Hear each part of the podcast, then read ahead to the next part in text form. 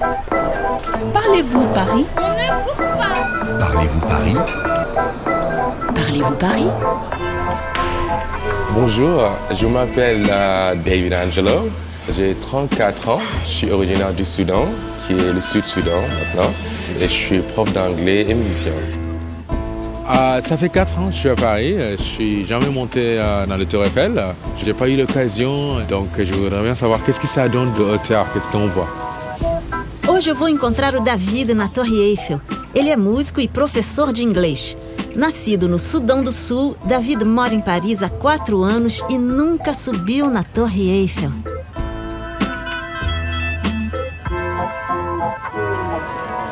Bonjour David, Bonjour, ça va ça va bien. Là on est juste en dessous de la Tour Eiffel. C'est le monument par excellence qui symbolise Paris. hein. Donc euh, quand on dit Paris, tout de suite on imagine, on voit le Tour Eiffel. A Torre Eiffel é o monumento mais visitado de Paris, mas como a maior parte dos parisienses, David não gosta de enfrentar fila. Ah, que sorte! Hoje não vamos precisar entrar na fila. Vamos subir pelo elevador de serviço. E vamos nós! Ah, Ça va vite? Et là ça y est, on voit tout Paris. Nós marcamos um encontro no segundo andar com o Sr. Labordette, que é apaixonado por arte urbana. Ele vai nos falar sobre o panorama visto da torre. Waouh, magnifique Uau! Waouh, super Que vista maravilhosa! Ah, esse é o Sr. Labordette. Bonjour. Bonjour. Enchanté. Moi aussi. Voilà, je vous présente David qui vit à Paris depuis 4 ans, mais qui n'est jamais monté en haut de la Tour Eiffel. Alors, on va refaire ça ensemble. hein. C'est l'occasion finalement qui se présente. O Sr. Labordette faz parte da associação Promenades Urbaines, que organiza passeios em Paris. Ele conhece muito bem a história da Torre Eiffel. À quelle occasion a été construite euh, la Tour Eiffel? C'est à l'occasion de l'exposition universelle de 1889 que le comité d'organisation a demandé une tour à cet emplacement. Et on a choisi le projet de Gustave Eiffel. A Torre Eiffel foi construída para a Exposição Universal de 1889. Na verdade, existiam outros projetos, como o projeto de um enorme farol que iluminaria Paris inteiro. Mas finalmente, o escolhido foi o projeto de Gustavo Eiffel. La tour Eiffel a été faite pour se montrer et pour montrer l'exploit technique qu'elle constituait, les, les avancées de la technologie du métal. Et en plus, le fait d'aller si haut, elle elle a été quand même, pendant une bonne quarantaine d'années, l'édifice le, le plus élevé de, euh, de la Terre, du monde. A Torre Eiffel foi construída para mostrar a proeza técnica daquela época, o progresso na tecnologia do metal. E durante 40 anos, até a construção do Chrysler Building em Nova York, a Torre Eiffel foi a torre mais alta do mundo. Est-ce que euh, le reste de Paris a été construit par rapport au Tour Eiffel ou il n'y a pas de lien? La tour Eiffel a pris place dans un paysage parisien déjà bien ancré et évidemment, il lui a donné une originalité très particulière. E não, David, a cidade de Paris não foi construída em volta da Torre Eiffel. c'est qu'il y a l'école militaire sur la rive gauche, il y a le palais du Trocadéro sur la rive droite, et on a placé la tour Eiffel en fonction de ce qui existait déjà. A Torre Eiffel foi construída entre a École Militaire, que fica à margem esquerda do rio Sena, e o Palácio do Trocadéro, que fica na margem direita. E realmente ela destoava. Euh, C'était quoi la réaction des gens à l'époque Alors il est vrai que euh, à l'époque, dans les années 1880, un certain nombre de gens ont détesté cette tour Eiffel. Pourquoi Parce que cette tour Eiffel, ils la pensaient absolument pas harmonieuse avec le reste de Paris. Em 1880, muitos parisienses detestaram a torre e até protestaram contra a sua construção porque achavam que a sua arquitetura não estava em harmonia com o resto de Paris. Et ce qui est étonnant, c'est qu'aujourd'hui, c'est précisément ce contraste énorme avec le reste de Paris qui fait son intérêt. Mas hoje em dia é justamente esse contraste que faz da Torre Eiffel o símbolo de Paris. Alors à partir du milieu du XXe siècle, alors, au moment où Paris a été la, la première destination touristique mondiale, alors à ce moment-là, évidemment, pour les touristes qui viennent ici, ça permet d'avoir ce point de vue de haut sur Paris. Desde os anos 50, Paris é uma das cidades mais visitadas do mundo e a Torre Eiffel é o seu monumento mais famoso. Si la tour Eiffel est une incitation à ce qu'on aille dans tous ces quartiers tellement différents de Paris, alors c'est très bien.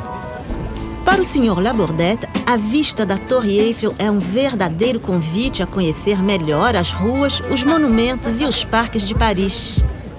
Alors David, d'ici on a une superbe vue sur Paris. Ça change un peu notre perception de la ville, non? Bien sûr, comme ça on voit mieux Paris, on voit les, les grandes axes et les lieux euh, importants de la ville. Visto aqui de cima, entende-se melhor como a cidade é organizada. O Sr. Labordette vai nos mostrar os monumentos e as principais vias. Assim, será bem mais fácil para o David se localizar. Ah ben ça c'est super. Outros turistas tentam identificar os monumentos de Paris vistos aqui de cima. Ah, là, je connais pas du tout Paris, moi, alors euh, justement, je découvre. Là, on va dire les Invalides, le Sacré-Cœur, Grand Palais. Temos uma vista maravilhosa de Paris. Ao longe, vemos Le Sacré-Cœur. E logo aqui embaixo, Les Invalides, onde está sepultado Napoleão Bonaparte. Régis Labordette é historiador da arte e nos mostra os monumentos da cidade. Donc là-bas c'est le Grand Palais. Voilà, la, la verrière très grande, c'est le Grand Palais.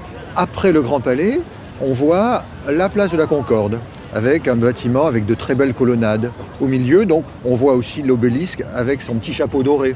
Tout à fait. Olhando para o leste, temos o Rio Sena à nossa esquerda, à gauche. Seguindo o Rio Sena, podemos ver o Grand Palais com a sua grande cúpula de vidro.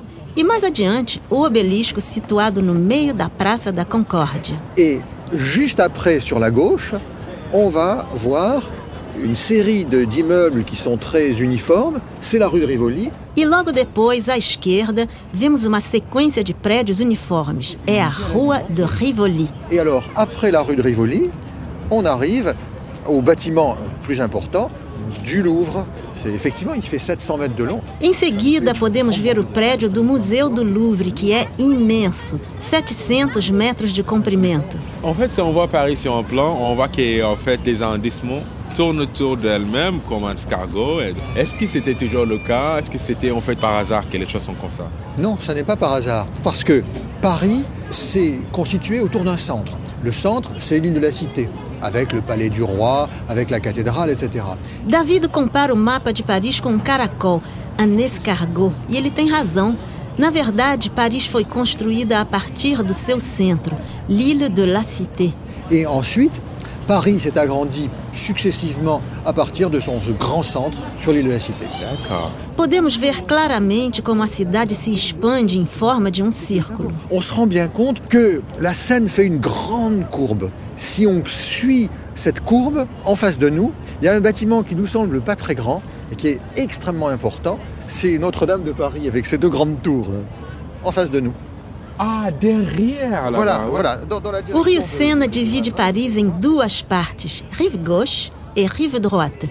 Seguindo a curva do Rio Sena em direção ao sudeste, podemos avistar a famosa Catedral de Notre-Dame na Île de la Cité.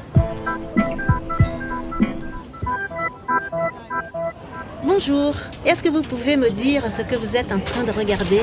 Je vois l'Arc de Triomphe, je vois la Défense aussi. Le bois de Boulogne, le Trocadéro bien entendu, et puis la Seine en bas. C'est magnifique. Agora olhamos em direção ao oeste, vers l'ouest. Et en fait, il y a un axe, le grand axe de l'ouest parisien, qui part du Louvre, qui passe par le- l'Arc de Triomphe de l'Étoile, qui est l'axe le plus important de Paris, hein, sur 7 km entre le Louvre et la Défense. Et là, c'est où il y a le fameux Champs-Élysées. C'est là où se trouve la, la fameuse avenue des Champs-Élysées que nous devinons derrière les immeubles comme ça. Le Grand Axe de l'Ouest parisien, a via principal do Oeste parisiense com seus 7 quilômetros, leva você do Museu do Louvre, passando pela não menos famosa Avenida dos Campos Elíseos, Les Champs-Élysées, até o centro de negócios de La Défense. C'est vrai que d'ici, c'est facile à voir, mais quand on est dans la rue, quand on se promène, c'est pas évident. Est-ce qu'il y a des astuces pour se repérer dans Paris Les astuces, euh, c'est de faire attention à l'endroit où on est. Après, les grands monuments, bien sûr. Si on est devant Notre-Dame de Paris, on sait que c'est le cœur de Paris. As vias principais, as avenidas e os monumentos são um bom meio de se localizar em Paris. Mais de temps en temps, il faut utiliser la flânerie, d'une part pour le plaisir de regarder tout ce qu'on a autour, mais aussi pour comprendre l'endroit où on est. Mas é muito bom se deixar levar e simplesmente passear pelas ruazinhas de Paris. Je pense que c'est ce qu'il me faut pour euh, recommencer à faire le tourisme dans Paris. Eh bien, merci beaucoup, monsieur Labordette. Merci beaucoup et bonne promenade à Paris. Merci beaucoup. Bom, espero que essas informações tenham sido úteis para vocês. Mas, como diz o senhor Labordette, se perder nas ruas de Paris é o melhor meio de conhecer essa cidade.